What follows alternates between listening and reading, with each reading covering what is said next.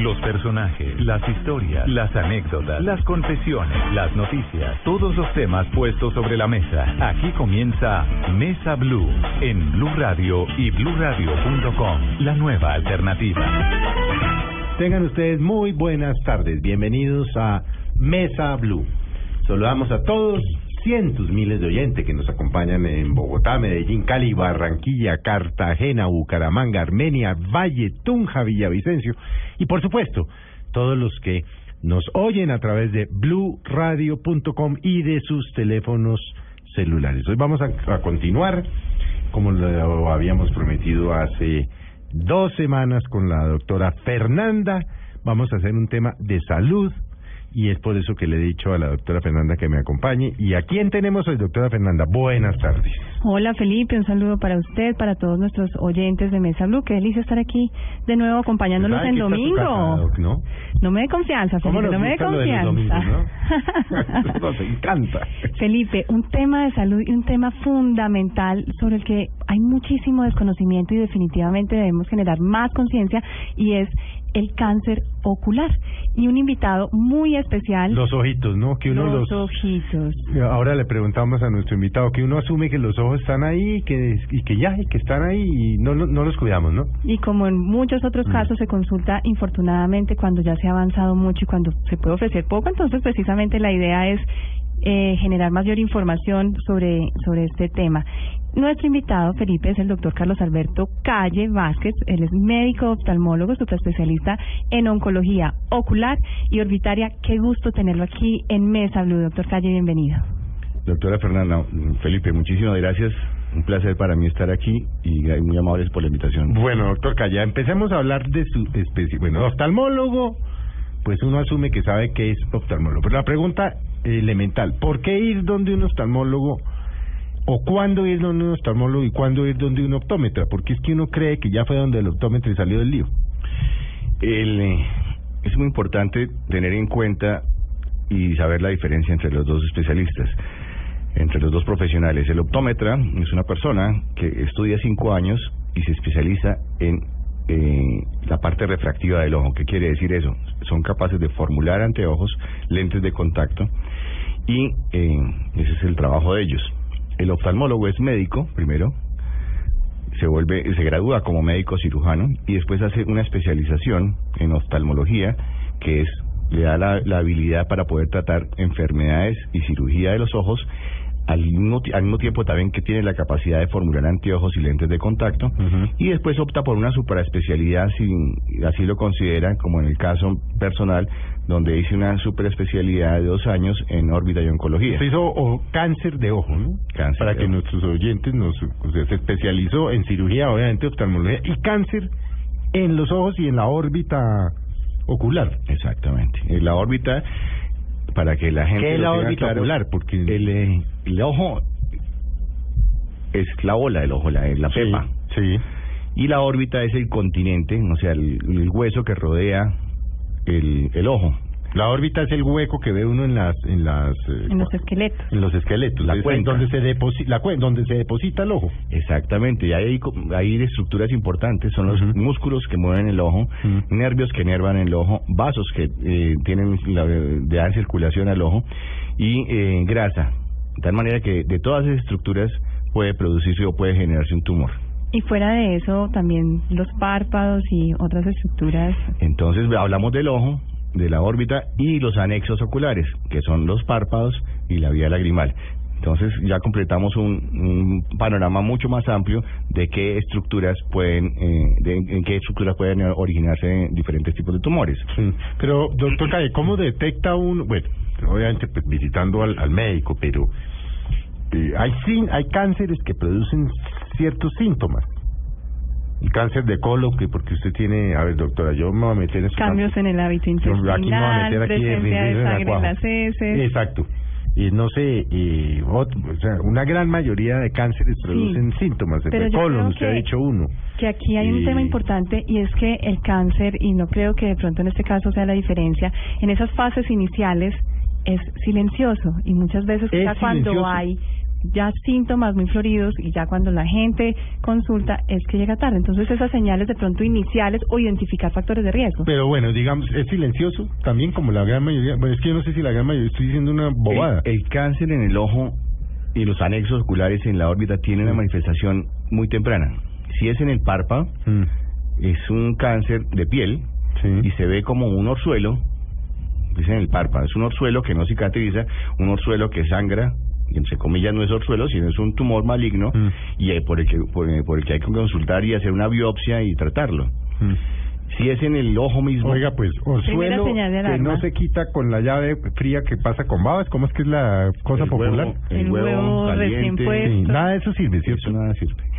Pero bueno, digamos que si lo hicimos porque es un mito del huevo caliente y la Sí, sí. llave no sé y siguió y siguió y siguió el orzuelo, ahí tenemos ¿Hay un límite de tiempo? ¿Después Sí. de cuántas el semanas? Orzuelo, el orzuelo es la fase aguda de, de una inflamación de, una, de las glándulas que hay en el párpado, que se llaman las glándulas de meibomio.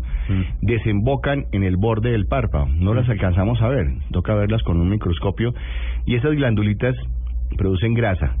Grasa que va a ser parte de la capa lagrimal Mm. y evita que las lágrimas se evaporen. Cuando esa capa no existe, vienen los fenómenos del conocido eh, y llamado ojo seco o síndrome de disfunción lagrimal, que se quejan la mayoría de personas mayores de 40, 45 años hacia arriba que tienen ese problema de disfunción. Pero viene, eh, volvamos hacia, hacia atrás, en esas glándulas se puede originar un tumor maligno que es un carcinoma de glándulas sebáceas o puede producirse el, el orzuelo. El orzuelo eh, cuando no se cura en la fase inicial que se pone el huevo, que se hace el tratamiento con paños calientes, con antibiótico, etcétera, puede volverse crónico, donde se encapsula y se vuelve un granuloma, una pepadura que no se quita sino con eh, o cirugía o con infiltrándole una medicación. Pero ¿cuál es el punto? Estamos hablando del cáncer del párpado. Orzuelo, que repita o que no se desaparezca, debe pensarse siempre en un tumor maligno y debe ser biopsiado. Y uno y uno que toma el orzuelo como, ay, me salió un orzuelito. Per- en personas mayores, O sea, orzuelo que repita. y que no desaparezca. en pronto. personas mayores de 40 años, debe ser biopsiado. O sea, hacerle una biopsia. Sí, porque la, el- la probabilidad de que sea un carcinoma es muy alta. Entonces hablamos de cáncer del párpado, de piel en el párpado. Hablamos de, co- de cáncer en la... Entonces es evidente que se ve. Uno En este caso Claro. se ve, pero ¿qué Sí. otros? Otra señal de ¿Qué alarma. otras, por ejemplo? A ver, por ejemplo, uno tiende a pensar que es muy común que, y además nos pasa a todos, y por eso con la doctora Fernanda lo invitamos, el tema de que, ah, esto está muy contaminado, es que el lagrimal lo tengo, no sé qué, es que tengo una inflamación permanente en el lagrimal. Se me enrojece. se me enrojece y entonces el amigo le dijo, ah, es que eso es el síndrome de China, que es que hay una epidemia de conjuntivitis y no sé qué vaina. No, hablemos del cáncer, por ejemplo, en el, lo que uno llama pues la, lo que es la, conjuntiva. en la pues, conjuntiva. Ese es el otro tipo de cáncer que se ve. Mm. Eh, generalmente lo, lo confunden con un terigio. Se confunde, se confunde con, perfectamente terigio, con un terigio. ¿Como una es, telita que- es, el creci- es un crecimiento Sí. eh, benigno Sí. de la, en la conjuntiva que se, man- se produce por cambios eh, ahí de la misma zona por eh, radiación ultravioleta, polución, y son pacientes que esa es la parte interna del ojo la que se congestiona. Como una Entonces, el paciente- carnosidad. es una carnosidad, es una hipertrofia de la conjuntiva y histopatológicamente tiene unas características muy claras, que es una generación, etcétera, etcétera, de esa, de esa zona. O sea, es una quemadura crónica de la conjuntiva que llega a producir una cicatriz y ese es el terigio. Sobre ese terigio pueden producirse los cánceres de la conjuntiva. Y el cáncer de la conjuntiva pues debe ser tratado por el oftalmólogo especialista en cáncer porque a pesar de que es una lesión eh, que no es invasiva, la mayoría de veces Mm. puede hacer extensión a las estructuras vecinas. O sea, no va a hacer metástasis, no se va a diseminar por el cuerpo, pero sí puede hacer invasión a las estructuras vecinas cuando crece. ¿Cuáles son las estructuras vecinas? Pues lo primero es lo que tiene debajo, que es el ojo mismo. Estamos hablando de la mucosa que cubre el ojo. Se mete al ojo y destruye el ojo. O se puede eh, diseminar hacia el cerebro o hacia la parte posterior del, del ojo y puede llegar a los senos paranasales incluso. Entonces, esa, ese tumor, ese, ese carcinoma de la, que puede originarse en un terigio o puede originarse de nuevo, o sea, sin ningún antecedente de terigio, es el carcinoma escamocelular de conjuntiva, que también eh, es evidente y se observa. Paciente con ojo rojo, localizado, molesto, sensación de cuerpo extraño, permanente, debe ser valorado porque puede tener un, un, un, eh, un eh, tumor, un carcinoma escamocelular. Lo mismo que esas conjuntivitis crónicas y que le dicen al paciente es que usted tiene una conjuntivitis crónica. Alérgica. Alérgica, hacerse examinar porque en ese fondo pseudoalérgico o de conjuntivitis crónica puede haber un tumor también. Usted mencionaba antes con el orzuelo ser mayor de 40 años. En este caso, ¿también hay alguna relación con la edad? Eh, la mayoría de, de carcinomas de conjuntiva escamocelulares se presentan en pacientes mayores de 40 años. Sin embargo, ese carcinoma escamocelular en pacientes con HIV se puede presentar desde los 15 años en adelante. Entonces, en definitiva, las personas que presentan estos síntomas, sin duda un seguimiento y son cuadros que deben mejorar, pero de pronto cuando no mejoren, ahí es cuando se deben encender las alarmas. Exactamente, exactamente. Es decir, si uno tiene una conjuntivitis, lo que llamamos eh, normalmente conjuntivitis tele y del... Ah, ojo, no es un tema de VIH y goticas todos los días. Exactamente, no es un tema de ir a comprar los botes en la, en la droguería y que le vendan cualquier tipo de lubricante o a veces con antibiótico o con corticoides sin saber qué es lo que está pasando. Hay que hacer un examen completo y, con, y, y consultar con el especialista. Doctor Calle, más señales de alarma. Ya hablábamos del orzuelo, del enrojecimiento, aparición de una carnosidad, síntomas que no mejoran con un manejo usualmente convencional. ¿Hay algo re relacionado, por ejemplo, con la agudeza visual? Sí, vamos a ir, vamos, estamos yendo de afuera de los anexos, ya pasamos al ojo y en el ojo el ojo tiene diferentes capas. Ya hablamos de la conjuntiva, pero vamos a ver las que están dentro del ojo. Uh -huh. Está el iris, que es el que le da el color al ojo. Puede ser de azul, en el caso de Felipe. El iris es, eh, pero el iris no está solo en la córnea. El iris es, hace parte de perdón la ignorancia el iris hace parte de una estructura grande que es la segunda tenemos la conjuntiva de la sí. cual hablamos ya que es la, la, la blanquita mucosa. que uno ve la telita la que telita, está por encima sí. después de la telita sigue una capa blanca sí. que es la esclera -huh. ahí no hay tumores no hay oncología no hay ninguna lesión maligna que se presente en eso después de esa sí sigue otra que es la parte anterior es el iris uh -huh. y se sigue hacia atrás con dos estructuras más, el cuerpo ciliar y la coroides. El iris es el que le da el color al, al ojo y va en el centro de la pupila, se dilata o se contrae, permitiendo que la luz entre o, o, o salga más, entre con, con la pupila dilatada o con menos pupila dilatada, de acuerdo a la, la cantidad de, con las condiciones de luz. En el iris se puede presentar, es pigmentado. Y como es pigmentado, se puede presentar en el iris, en el cuerpo ciliar o en la coroides, un tumor derivado de las células pigmentadas, uh -huh. que son los melanocitos. Entonces, el tumor más frecuente ahí es el melanoma.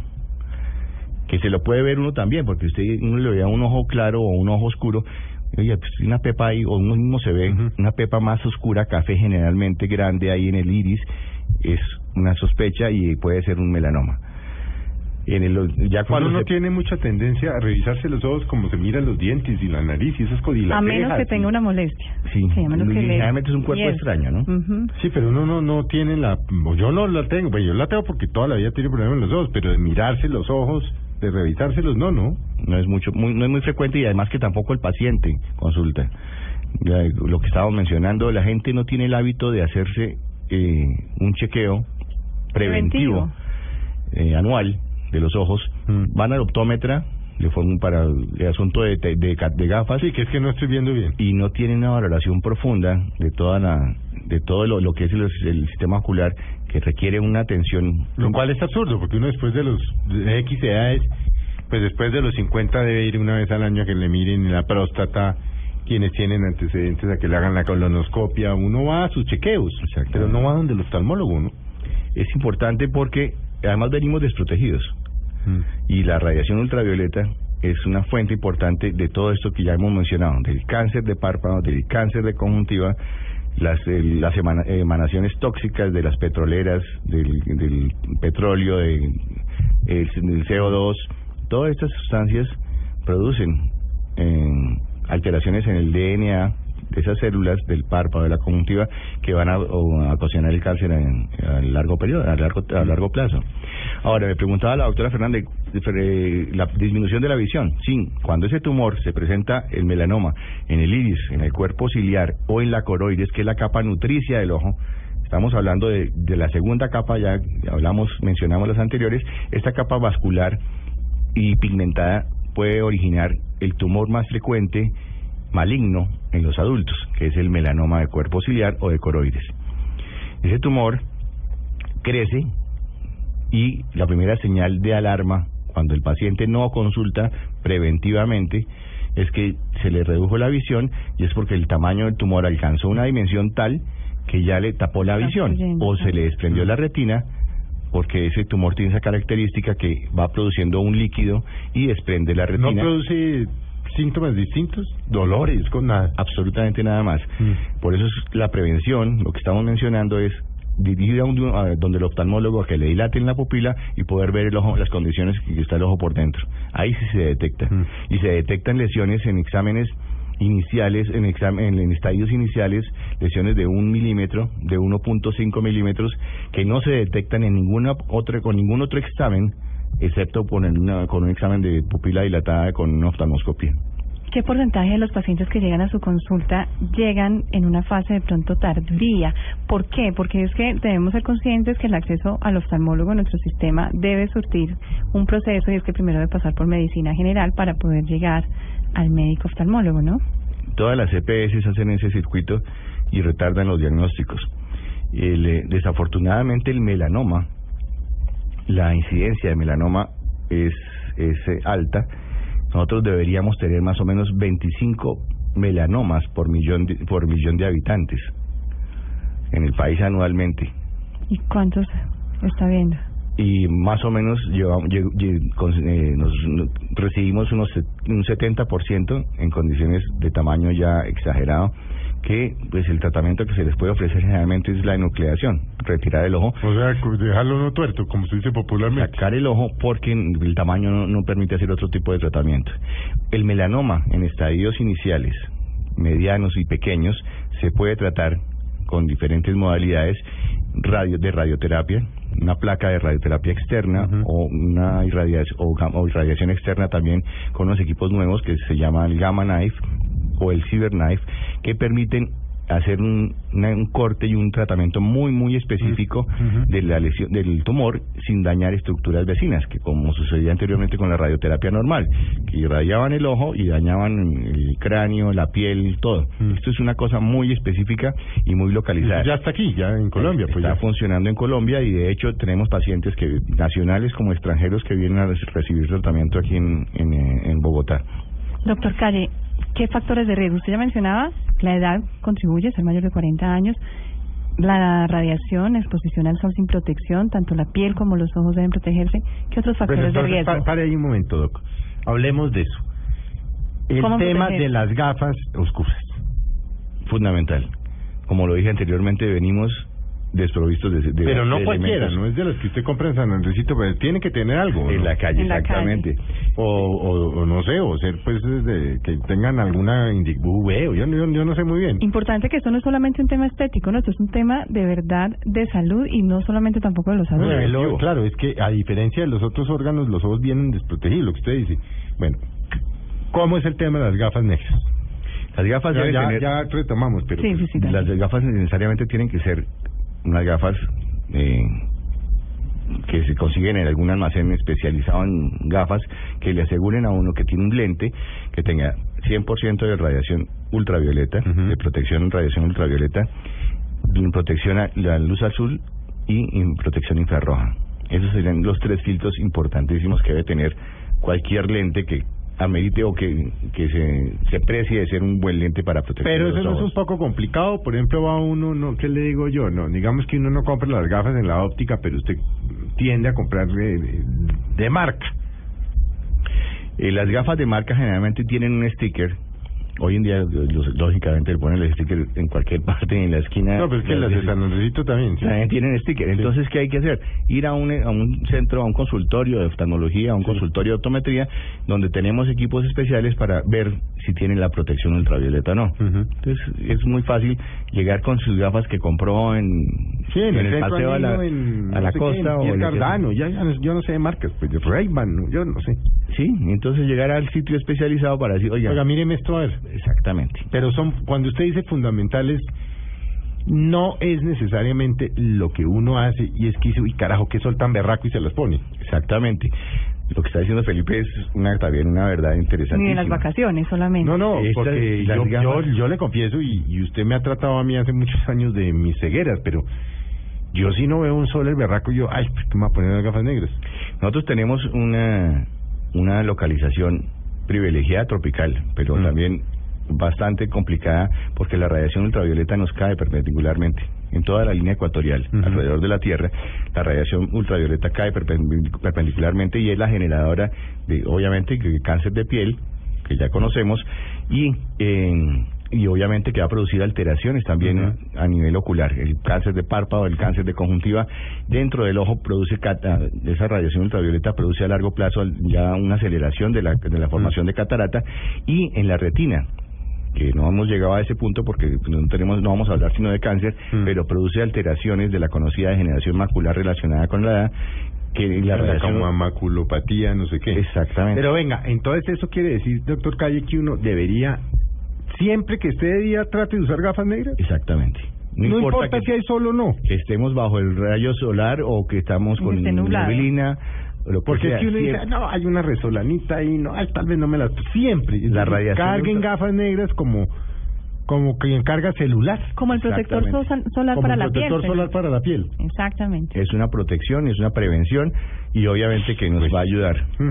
Y una cosa importante y es que, Felipe, eh, no solamente los lentes oscuros, los lentes que usted utiliza para leer, las personas que los deben utilizar de manera permanente, también pueden tener filtro. Entonces mucha gente dice es que no me gustan las gafas oscuras, es que no tienen que ser oscuras.